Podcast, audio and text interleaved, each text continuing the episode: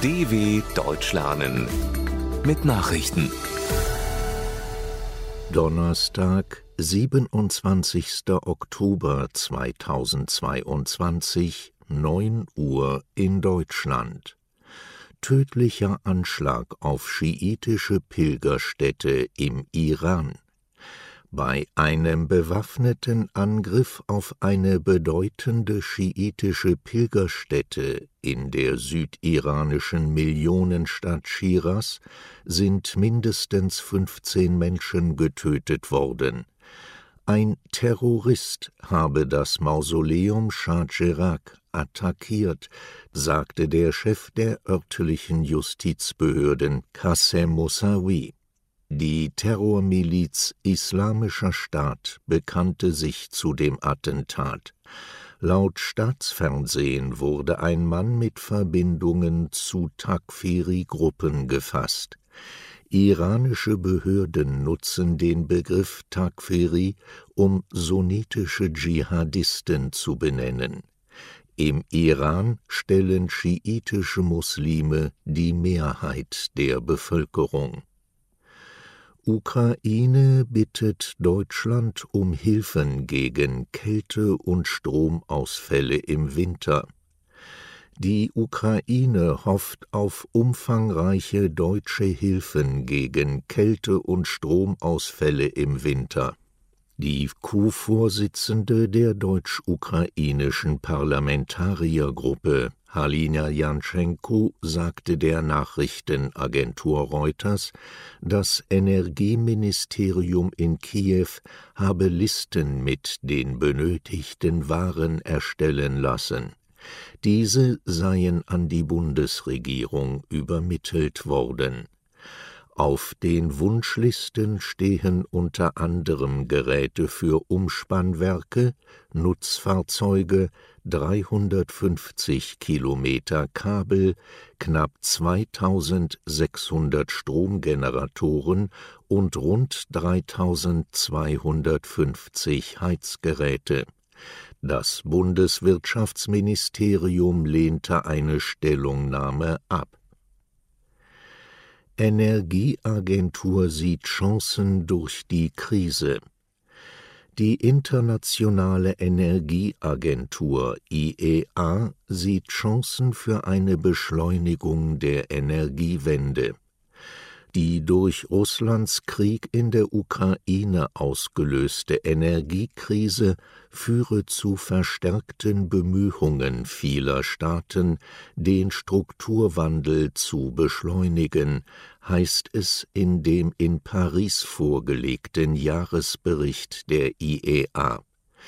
Bei einer Verwirklichung dieser Pläne könnten die weltweiten Investitionen in saubere Energien bis 2030 um 50 Prozent ansteigen.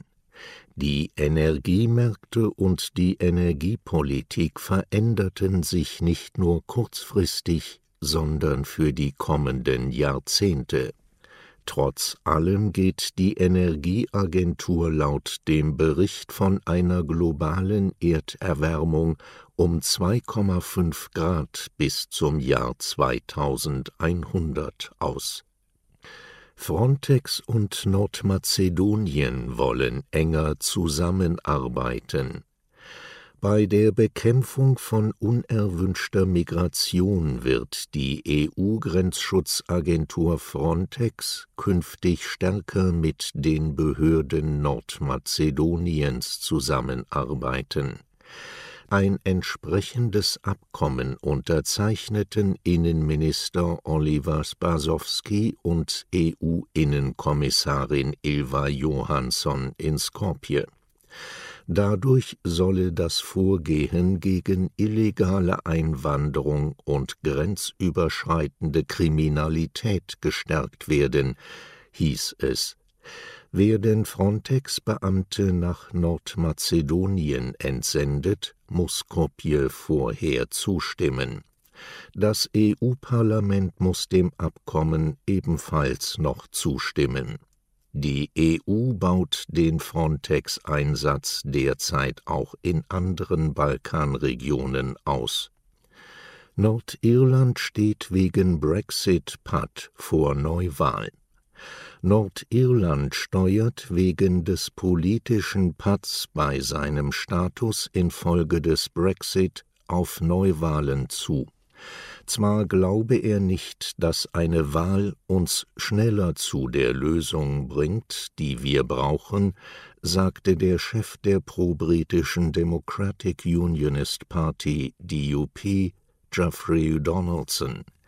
Seine Partei sei jedoch bereit für eine neue Abstimmung. Nordirland hat seit Februar keine arbeitsfähige Regierung, weil die DUP aus Protest gegen das Nordirland-Protokoll im Brexit-Abkommen nicht mitregieren will wenn bis Freitag kein Konsens vorliegt, muss London Neuwahlen für das Regionalparlament ausrufen. Italiens Regierungschefin Meloni erhält Vertrauen auch im Senat. Der neuen italienischen Regierung unter Giorgia Meloni ist auch in der zweiten Parlamentskammer das Vertrauen ausgesprochen worden. Bei einer Abstimmung im Senat erhielten die Ministerpräsidentin und ihr Kabinett die nötige absolute Mehrheit. Am Vortag hatte schon das Abgeordnetenhaus für die neue Rechtsallianz in der Exekutive votiert. Im kleineren Senat stimmten 115 der 200 anwesenden Parlamentarier für Meloni, die als erste weibliche Regierungschefin ins Amt gekommen war. Ein Erfolg war der 45-Jährigen praktisch sicher, da ihre Koalition die absolute Mehrheit in den beiden Kammern hält. Soweit die Meldungen von Donnerstag, dem 27.10.2022 dw.com/langsame Nachrichten